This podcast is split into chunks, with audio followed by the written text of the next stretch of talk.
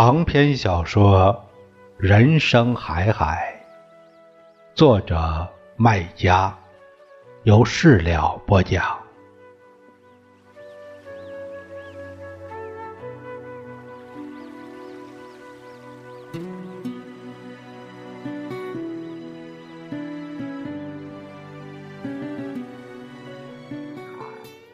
惊者不动土，春分。不上山，清明吃青果，冬至吃白饼，立夏小满足，大雪兆丰年，鲤鱼跳龙门，雷公进屋门，朝霞不出门，晚霞行千里。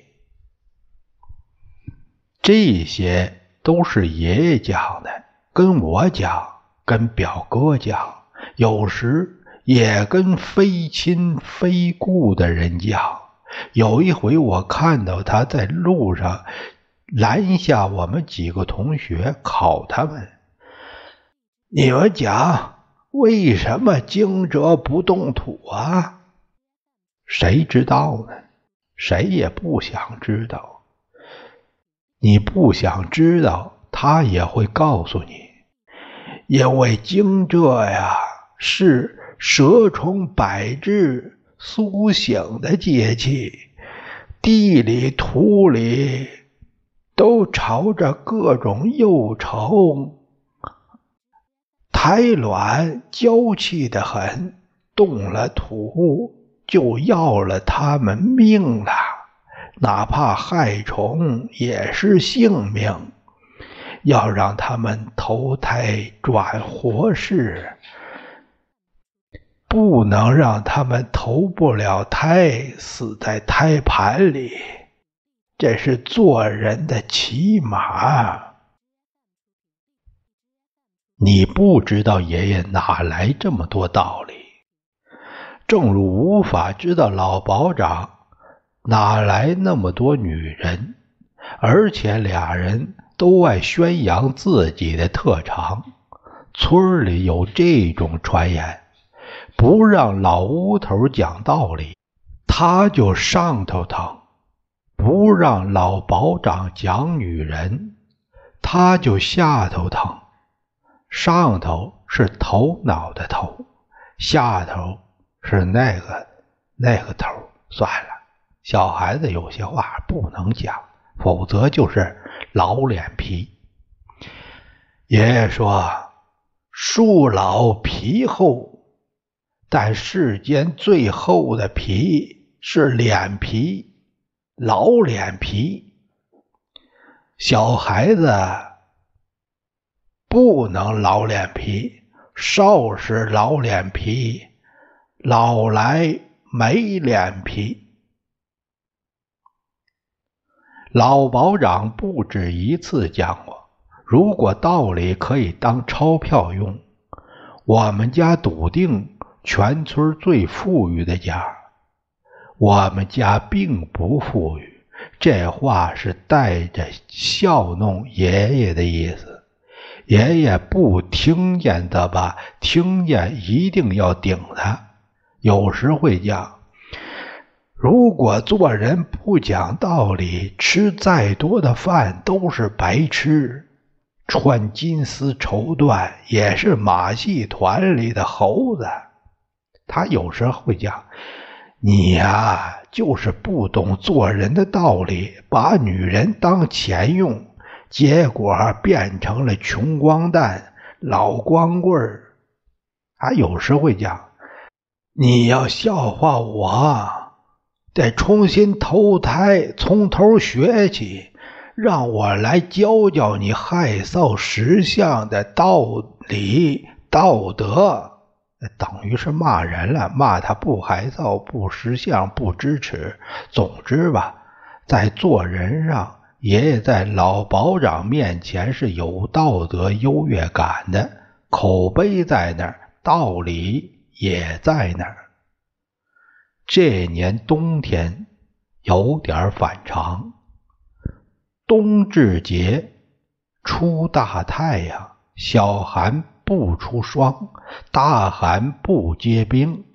整个腊月没有落一场雪，只下了几个雪珠子。老天似乎在体恤上校，不让他孤苦伶仃在监牢里受寒挨冻。政府似乎也在同情他，迟迟没有对他宣判。从被捕之后几个月里，关于判决他的传闻接踵而来，好几次都是有鼻子有眼儿，有时间有地点。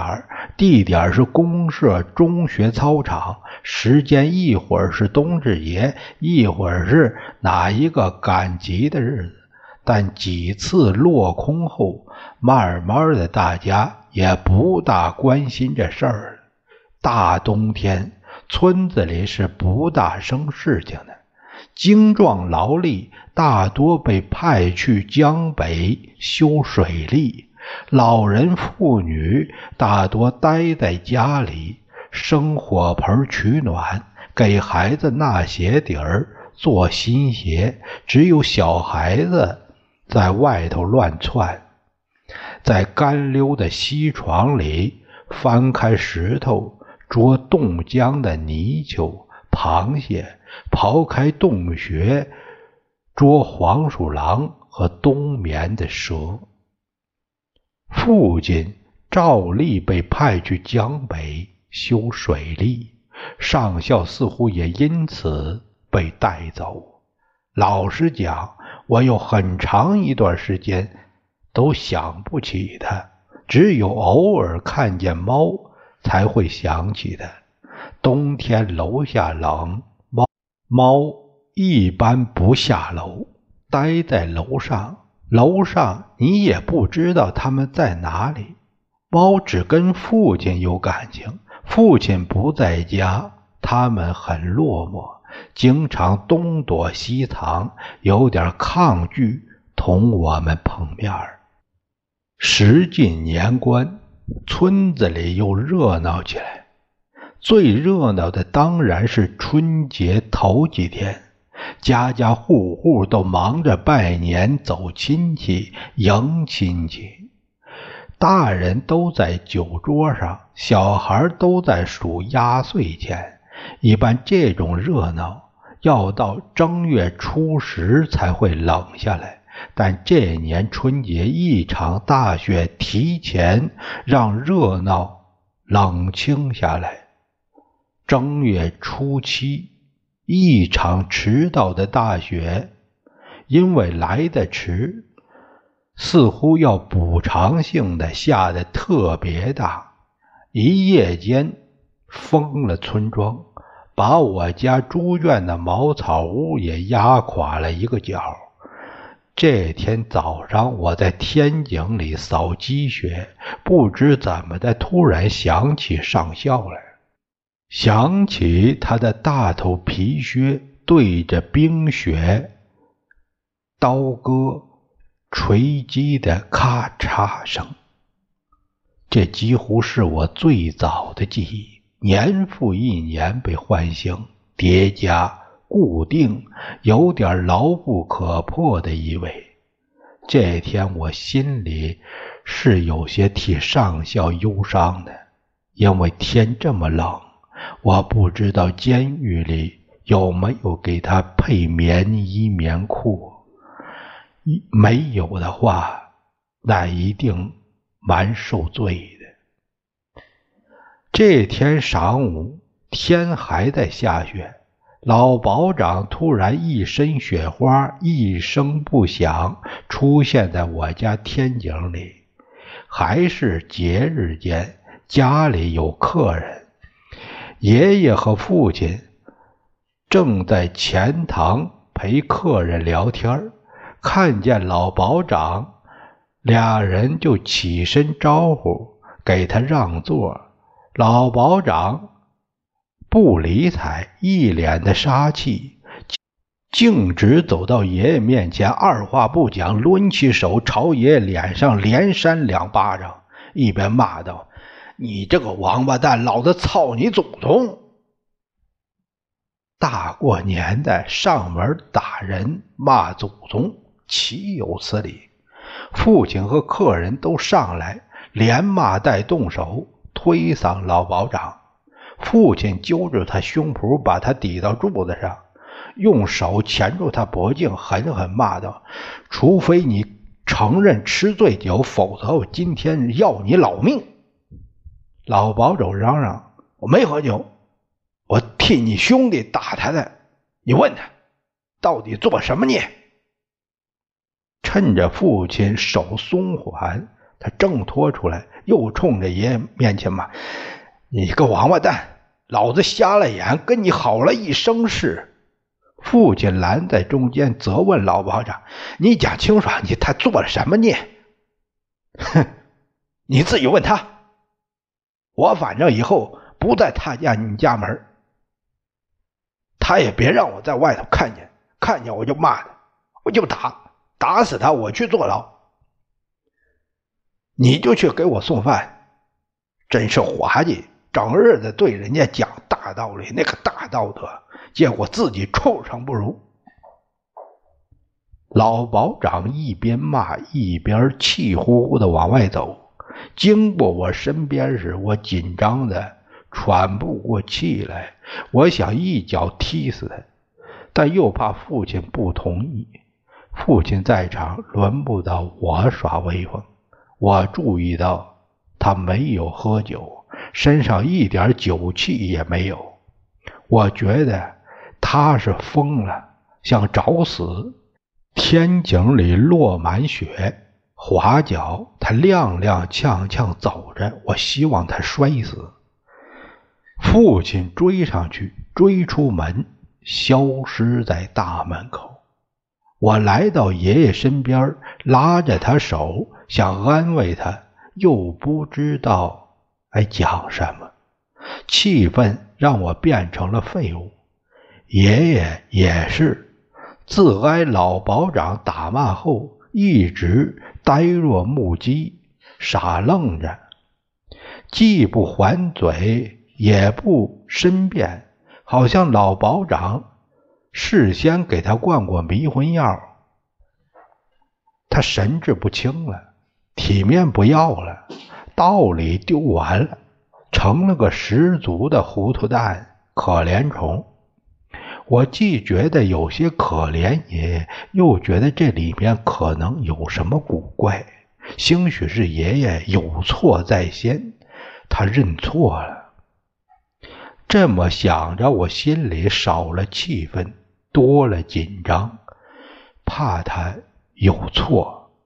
不一会儿，父亲回来，像老保长刚才一样，也是一脸杀气，一声不响的走到爷爷面前，像刚才对老保长一样，一把揪住爷爷胸口，推他到板壁前，抵住，恶声恶气的责问爷爷。你给我讲实话，是不是你向公安揭发上校的？是不是？讲实话，讲。爷爷，你开口啊！不是，你又不知道上校躲在哪，没人跟你讲过。爷爷，你赶紧否认呐！你是冤枉的，爷爷。你一向懂得做人的道理，你不可能干这缺德事儿。爷爷，快讲啊！你大声讲出来呀！可是爷爷一言不发，一声不吭，只闭了眼，流出两行泪，虫一样的爬着，鼻涕。也流出来，看这样子，我心都碎掉了。我嚎啕大哭，像爷爷死了。这个该死的下午，天地是雪白，可人是乌黑的。坏人打好人，儿子骂老子。天理黄道塌下来，压得我窒息，心里眼前一团黑，恨不得哭死。事情很快搞清楚了，确实是爷爷揭发的上校。他虽然不知道上校躲在大陈村，但他派三姑跟踪了父亲，就知道了。父亲每次去大陈村看上校，因为要翻长长的蚂黄岭，总要先去三姑家周转，吃饱饭再出发，否则要被蚂蟥榨干拖垮。爷爷每月轮流去一次女儿家，那次去三姑家，三姑顺便讲起不久前父亲。带老保长去过他家，而在那之前，父亲当着爷爷面在老保长的棺材屋里承认他知晓上校藏在哪，也答应哪天带老保长去看他。爷爷一点儿不老糊涂，听三姑这么讲后，马上猜到父亲这是带老保长。去看上校。以前三姑虽然也讲过，父亲最近常去他家，但不冒出老保长，他想不到这点。而现在又太容易想到这点，这是个打雷下雨的关系。雷在先，雨在后，倒着算，九算十准，再算八九不离十。上校应该就躲在附近。爷爷把情况告诉三姑，要求下次父亲再去他家，他跟他走一趟。姑姑是他女儿，父亲的话就是圣旨。第一次跟，没想到要上马黄岭那么远，都是山路，步步要力气。他一个女人家。哪熬得起呀？跟丢了。第二次，他派老二跟。我五表哥十九岁，身子燕子一样轻，眼睛老鹰一样尖，跟到底一点没错。爷爷就这样掌握到地址，然后去二姑家。二姑的公公在县城开了一个豆腐店，认了不少城里人，其中有个公安局干部，就是老保长在公安局那个亲眷，他管后勤，吃喝拉撒都管，多次来豆腐店，有时验货，有时对账，一回生二回熟，就有了一些交情。通过二姑公公牵线，干部在办公室接见爷爷，问什么事儿。爷爷从小瞎子造上校是鸡奸犯的谣言给我家造成恶劣影响讲起，把来龙去脉讲了一通，只怕漏掉，反复强调，现在村里大多数人仍认为上校是鸡奸犯。虽然讲的颠三倒四，干部倒也听出头绪来。在逃的犯人上校肚皮上有字是真，鸡奸犯是假。村里人把假的当真的，连带到了我父亲，害得我家名声坏，不好堂正做人。干部忙不耐烦，打断爷爷：“你讲这些有什么用吗？”犯人逃窜在外，我帮不了你。你答应帮我，我可以帮你抓到罪犯。我怎么帮你？你抓到他，查明他肚皮上的字，肯定不是鸡奸犯。然后呢？你公安局给村里出个证明，讲明事实，我们。讲破天都没用，你们写一张证明就有用。干部终于明白爷爷的心思了，这是个交易，互相帮助，互相给好处，这是合情合理、合法合规的。干部答应下来。爷爷便交出地址，然后便有了后面的一切。上校被捕，公安局来村里贴告示，交易是成功的，双方都满意。交易还有项内容，干部要替爷爷保密，不能对外讲是他举报的，保护举报人的隐私。也是合情合理、合法合规，干部答应也遵守。所以前次老保长带父亲去寻他的时候，他客气接待他们，只讲明法规道理，不讲暗地的背景私情。但干部管后勤，经常陪领导吃饭。练出了一副酒量和爱好。春节是难得满足他爱好的节日，走到哪儿都有人请他吃酒。公安局干部们吃你家酒是给你家面子，没有酒也要借来酒给他喝。前一天，他和老保长一起坐到一张酒桌上，他们不是直接的亲眷，中间隔着一层。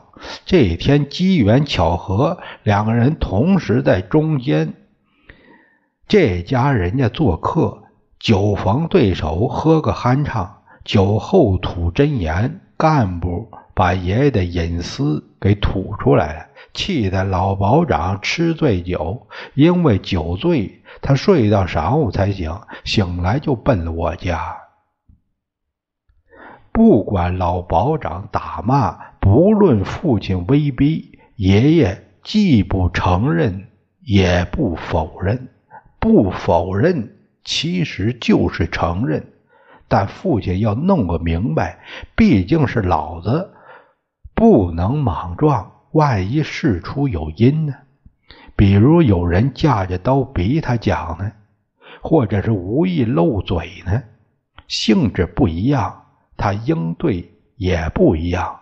左思右想，父亲想到三姑，当天冒着大雪去找三姑问情况，三姑经不起父亲逼，一五一十的交代。把父亲气得当场哭，性质恶劣严重啊！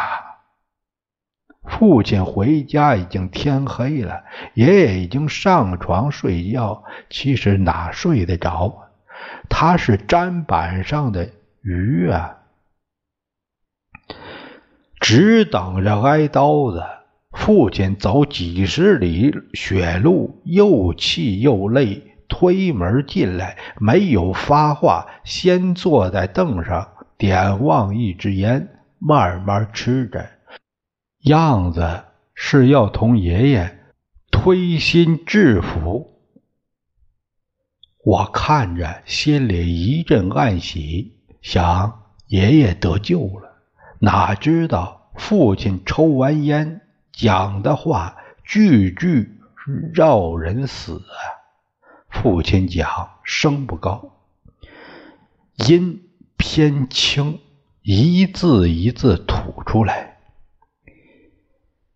你不是人呢，从今后我不会再叫你一声爹，不不会同你吃一桌饭，不会管你是死是活，我只管葬你。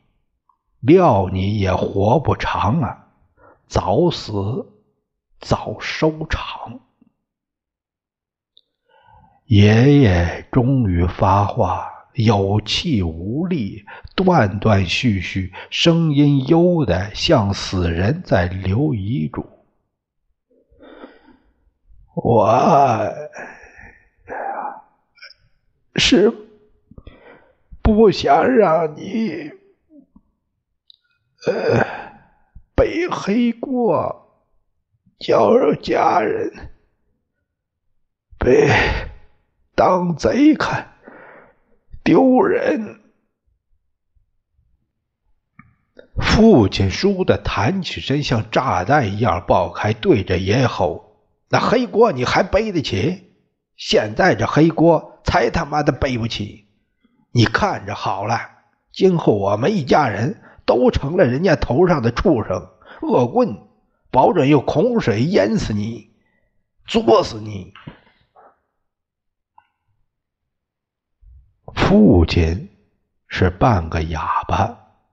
闷葫芦，平时不大开口讲话，开口也是笨嘴笨舌，讲不出个理。要讲都是事儿，这回却反转，变一个人，句句是道理，机关枪似的扫出来，可想是盘算了一路，想透彻了的。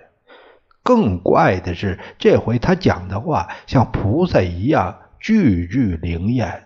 没几天，我家接连出了一堆怪事儿窗户里丢进一只死老鼠，两只水鸭出门回不来，回来的一地鸭毛撒在我家门口，显明是被人做了下酒菜，还羞辱你。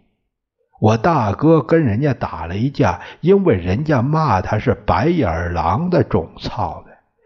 我去七阿泰小店打酱油，矮脚虎趁机要同我下军棋，这是以往常有的事儿。这回却被齐阿泰扇了一巴掌，叫他滚，其实是叫我滚。父亲知道缘故。决定认错，大冷天，在祠堂门口跪了一天，讨饶，讨到的却是一顿难听话，什么黄鼠狼给鸡拜年，什么既当婊子又立牌坊，什么有本事去替上校顶死，等等，听了气死人，这也是他们的目的。气死你，好解我们的气。村里大概只有老保长知晓我父亲是清白的，但老保长也不体恤父亲，袖手旁观看热闹，不帮衬他，甚至落井下石，讲风凉话：“你就受着吧。”哎，老子作恶。儿子顶罪，天经地义。后一句是爷爷以往讲过的话，他套用。爷爷瘫在床上，根本不敢出门，因为母亲多次告诫他，出门要受罪，保不准要被人家吐口水骂。他不出门，有人上门来骂。来罚是小爷爷门耶稣爷爷的堂兄弟，小爷爷平时满口阿门阿门的善良，连牲口都不杀不吃的，这回破口大骂，把爷爷从头到脚骂出血。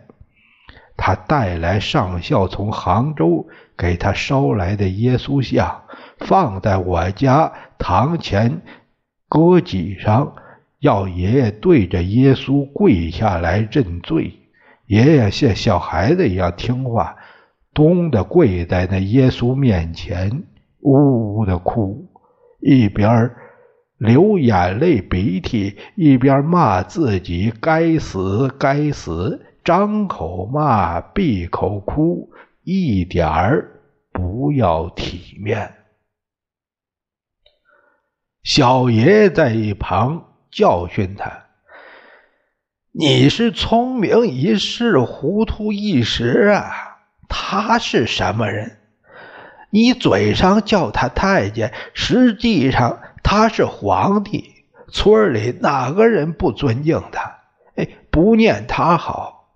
我就是例子。你对他那么恶，随口骂他断子绝孙，可我出事，他照样救我，不记恨你，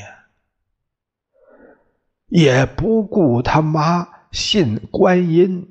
只顾念我们好，世上有耶稣，才出这种大好人。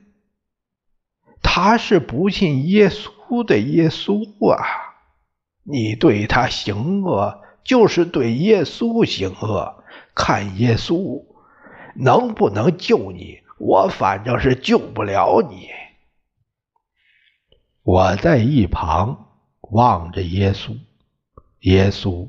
站在搁脊上，背靠着板壁，头歪着，耷拉着，手伸着，被钉子钉着，流着血，脚上也流着血，是一副受苦落难的样，也是要人去救的样子。我突然觉得爷爷。就是这个样子，受苦落难，要人去救。耶稣真能救他吗？我心里犹豫着，双脚却已经信服、顺从的跪下来，祈求耶稣救爷爷。与此同时。父亲在祠堂门口跪着，爷爷对我讲过：“男儿膝下有黄金，宁可死，不可跪。”可现在，我们一家三代男人都跪着。这么想着，我对耶稣又有新的求。我求他从戈脊上跳下来，把我和爷爷都掐死算了。生不如死啊！